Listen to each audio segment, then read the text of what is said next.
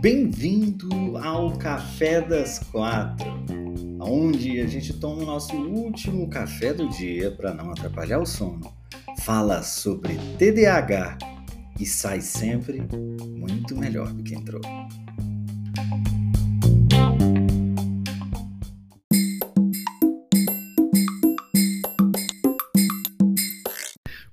Tarde, boa tarde, começando mais um Café das Quatro e hoje é o nosso café musical.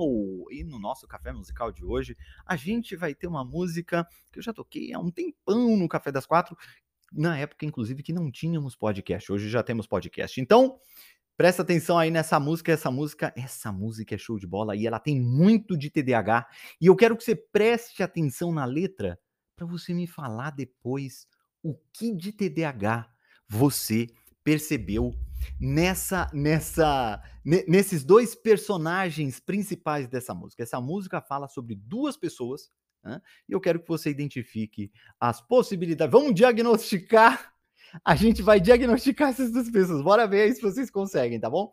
É um diagnóstico que a gente vai fazer dessas pessoas, tá bom? Estão preparados? Vamos lá então. Canta aí se você souber também.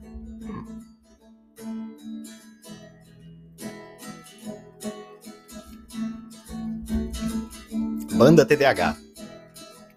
E quem um dia irá dizer que existe razão nas coisas feitas pelo coração? E quem irá dizer que não existe razão? Eduardo abriu os olhos, mas não quis se levantar, ficou deitado e viu que horas eram. Enquanto a Mônica tomava um conhaque no outro canto da cidade, como eles disseram. Eduardo e Mônica um dia se encontraram sem querer e conversaram muito mesmo para tentar se conhecer. Foi um carinha do cursinho do Eduardo que disse: tem uma festa legal e a gente quer se divertir. Festa estranha com gente esquisita, eu não tô legal. Eu não aguento mais virita e a Mônica riu e quis saber um pouco mais sobre o boizinho que tentava impressionar. E o Eduardo, meio tonto, só pensava em ir pra casa e quase duas eu vou me ferrar. Eduardo e Mônica trocaram telefone e depois telefonaram, decidiram se encontrar. O Eduardo sugeriu uma lanchonete mas a Mônica queria ver o filme do Godard. Se encontrar então no parque da cidade, a Mônica de moto e o Eduardo de camelo. O Eduardo achou estranho e melhor não comentar, mas a menina tinha tinta no cabelo. Eduardo e Mônica eram nada parecidos, ela era de leão e ele tinha 16. Ela fazia medicina e falava alemão, e ele ainda nas aulinhas de inglês. Ela gostava do Bandeiras e do Barhaus, Van Gogh, dos Mutantes, de Caetano, de Rambo. E o Eduardo gostava de novela e jogava futebol de botão com seu avô. Ela falava coisas sobre o Planalto Central, também magia e meditação. E o Eduardo ainda tava no esquema escola, cinema, clube e televisão. E mesmo com tudo diferente, veio veio mesmo de repente uma vontade de se ver. E os dois se encontravam todo dia, a vontade crescia como tinha de ser.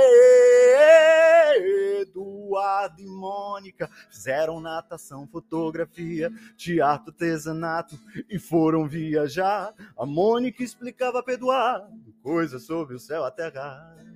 Aí o ar. Ele aprendeu a beber, deixou o cabelo crescer e decidiu trabalhar. E ela se formou no mesmo mês que ele passou no vestibular. E os dois comemoraram juntos e também brigaram juntos muitas vezes depois.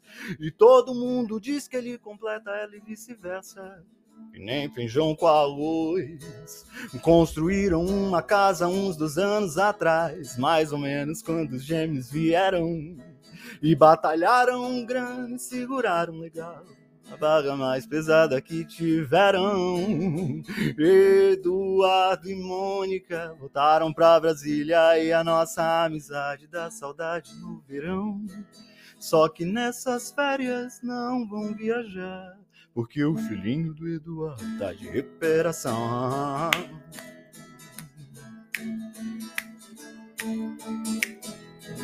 E quem um dia irá dizer que existe razão nas coisas feitas pelo coração? Quem irá dizer que não existe razão?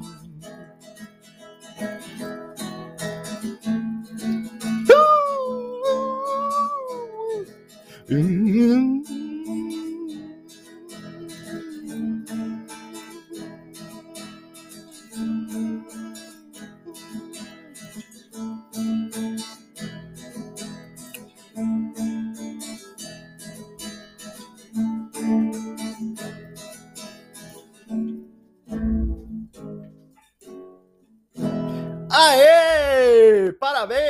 banda TDH, parabéns, banda. Muito obrigado a essa banda que me acompanha sempre. Maravilhosa essa, essa banda.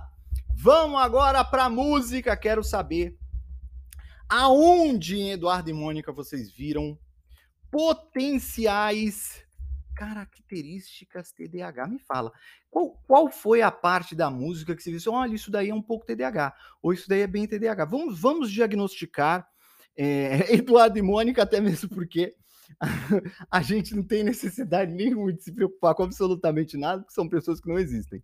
Então, a gente pode uh, ter a nossa licença poética para poder brincar com esses dois personagens. Durante a letra de Eduardo e Mônica, aonde foi que você percebeu? Falou, olha só, isso daí, isso daí tem muito de TDAH. Aonde foi? Fala para mim que eu quero saber. Aonde que você identificou na letra de Eduardo e Mônica um QTDH, né?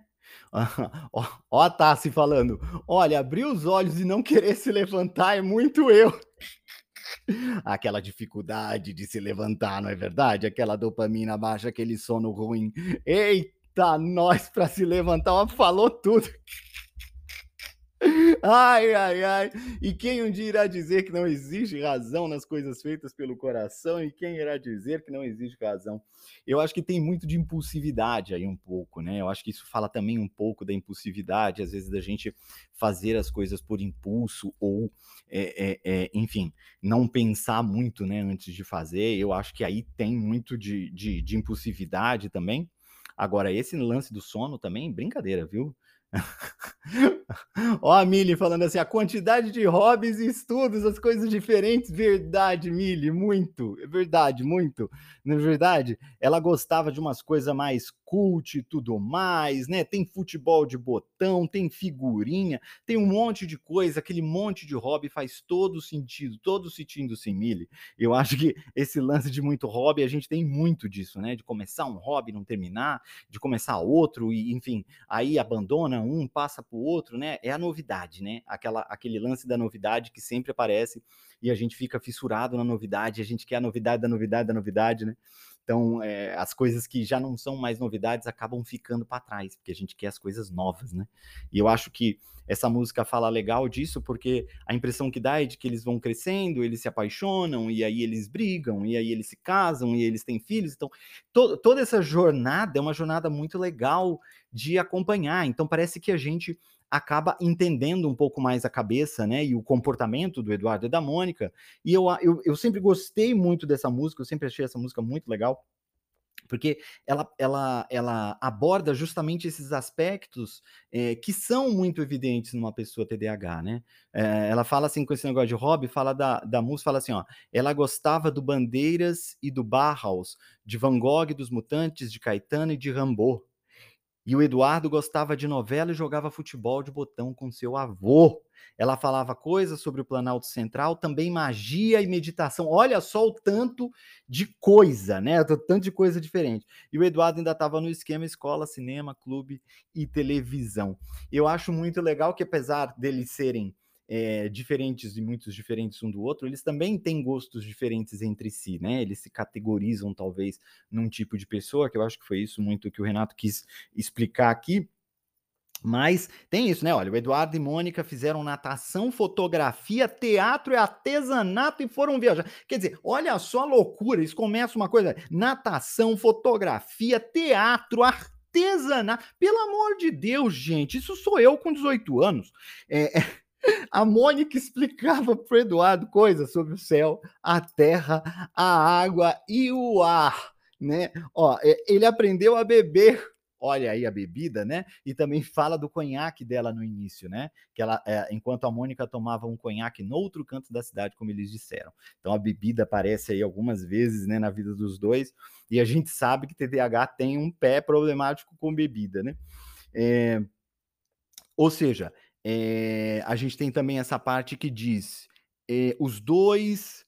É, ele aprendeu a beber, deixou o cabelo crescer, né? E decidiu trabalhar. E aí dá aquele chiado, né? né? Como se fosse uma coisa muito difícil, muito trabalhosa, né? Ou seja, se é um trabalho muito enfadonho, muito repetitivo, ele sofre muito para fazer, né? E todo mundo diz que ele completa ela e vice-versa, que nem feijão com arroz. Né, brigaram juntos também, então esse negócio de brigar junto, comemorar junto, né, tem muito dessas intensidades, né? A Tassi falou hiperatividade, exatamente, Tassi. Esse, muita coisa, né? Acaba uma coisa, já começa outra, já faz outra, já começa. Muito, muito, muito legal isso, né? Muito legal. Agora, tem uma parte no final que eu acho muito legal que ele diz o seguinte, né? O Eduardo e a Mônica voltaram para Brasília e a nossa amizade dá saudade no verão. E nessa, só que nessas férias eles não vão viajar, porque o filhinho do Eduardo tá de recuperação. E aí, o que eu acho muito legal nisso é a gente perceber o seguinte: ele fala o filhinho do Eduardo. Ele não fala o filhinho da Mônica, né? Ele fala o filhinho do Eduardo tá de recuperação. E assim, em função do Eduardo e da Mônica, eu não sei para vocês, né? Mas para mim, a gente tem muitos traços de TDAH nos dois, mas para mim o Eduardo é mais TDAH que a Mônica, né? Ele tem esse lance de né, ter essa relação mais difícil com a escola e tal, que muitas vezes é, identifica alguém que tem TDAH. E aí no final mostra-se a genética, né? E o fato do filhinho do Eduardo tá de recuperação, né? Eu, o Eduardo, é o filhinho do Eduardo. Então, eu, eu para mim, isso veio muito, muito forte, né? É, como se se um dos dois fosse TDAH, de fato seria o Eduardo. Então faz todo sentido falar o filhinho do Eduardo, porque você é, coloca justamente a raiz da genética do TDAH. Muito, muito, muito legal. A Nick tá falando aí que tá, começou a tomar remédio ontem, tá dopada. Mas tá dopada? Como assim? Tá grog? Eu não sei, não sei qual foi o remédio que você tomou. Mas pode ser, dependendo do seu caso, né? Pode ser. Então, eu acho que essa música é muito legal pra gente, primeiro, brincar, né? E procurar enxergar muito do comportamento, né, da, do, do TDAH em coisas que a gente não percebe normalmente, né? Eu acho que fazer essa análise é gostoso, porque a gente acaba também enveredando mais pelo TDAH, enxergando mais o TDAH na gente, né? E talvez nas pessoas também, né? Olha a Cris, assim, adorei essa alegoria, né? Eu acho muito legal essa, essa, essa você poder é, pegar a música, analisar a música, né? Investigar a música, entender a música e também jogar a tua interpretação sobre a música. É ou não é? Você falar a, a, aquilo que você sente que tem a ver com aquela música. O, o que, que aquela música representa para você? Bom, se o Eduardo, se o, se o, Renato pensou nisso tudo quando ele escreveu essa música, realmente eu não sei. Acho difícil que tenha, que tenha pensado sobre tudo isso que eu falei. Mas isso não me interessa. O que interessa é como eu enxergo aquilo, como eu abraço essa música e como eu, eu carrego sentido para ela também né? Eu acho que e, e isso é o importante da arte, né? O sentido que a gente dá, é a conversa que a gente tem, né, com, com, com a obra, né? Ó, a Nick tá falando aí que tá nos primeiros dias da medicação dela, deu muita dor de cabeça, mas a cabeça dela tá em paz. Isso pode acontecer, viu, com, com a medicação. Se eu te falar, várias medicações que eu comecei a tomar, essas, né, que a gente toma por um bom tempo, é, quase todas me dão dor de cabeça no início, quase todas. É, mas é, é, é, é, um, é, um, é, um, é um período só, né? De qualquer maneira, é sempre bom avisar o médico, né? Não tá me enchendo o saco com ansiedade o tempo todo por causa. De... Ah, então, isso ajuda. Então, que bom, ajudou na, na ansiedade, né? Porque a ansiedade, nossa, é, é terrível. É terrível a ansiedade. Ela atrapalha a gente porque ela confunde, a gente não consegue fazer nada. A ansiedade, ela é como se fosse um propulsor dessa hiperatividade mental que a gente tem, né? Então a gente acaba imaginando muitos mais cenários no futuro de possíveis coisas que, na grande maioria das vezes, vão ser catastróficas na cabeça da gente. Dificilmente a gente imagina né, um, um, castelo de ilusões só quando a gente está planejando a semana perfeita. Do contrário, a ansiedade é justamente esse monte de coisa é, é, complicada que pode vir a acontecer no futuro, né?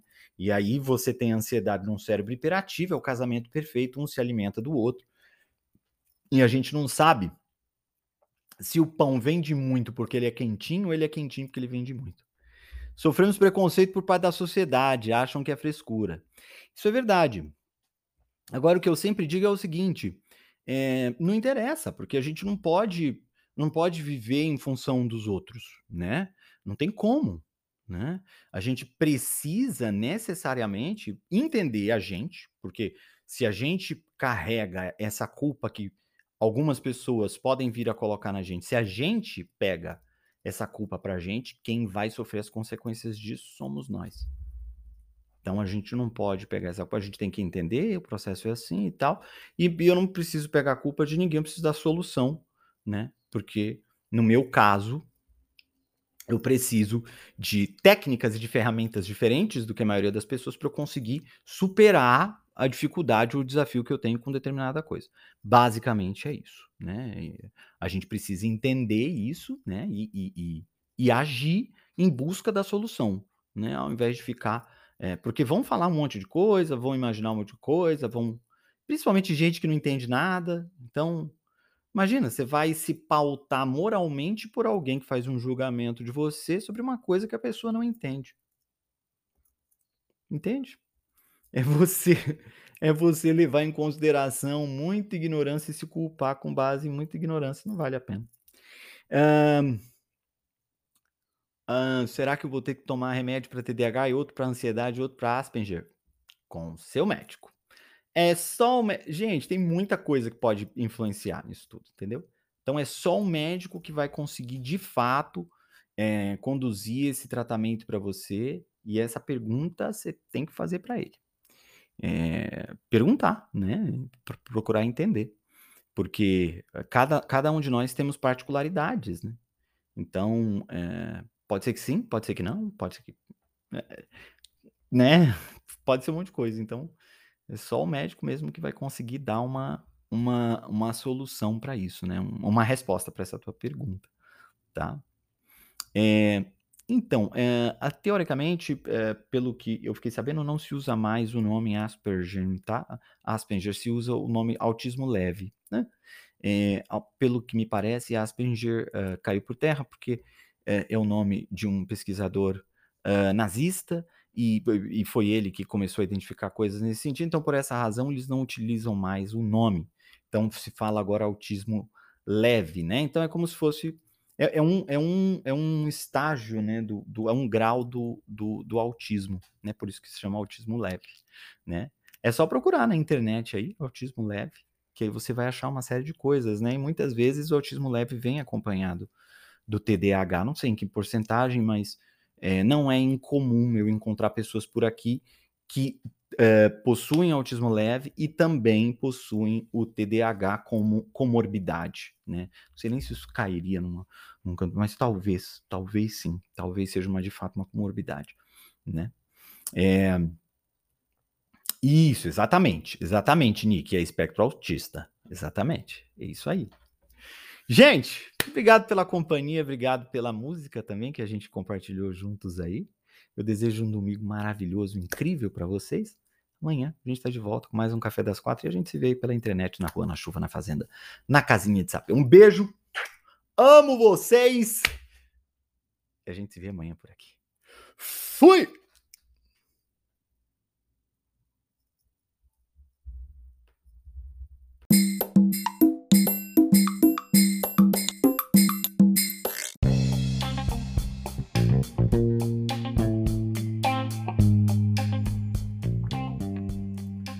Se você quiser mais informações sobre TDAH ou se você quiser assistir ao nosso Café das Quatro ao vivo pelo Instagram, é muito simples. É só me seguir por lá. É arroba Bruno Lima Nunes.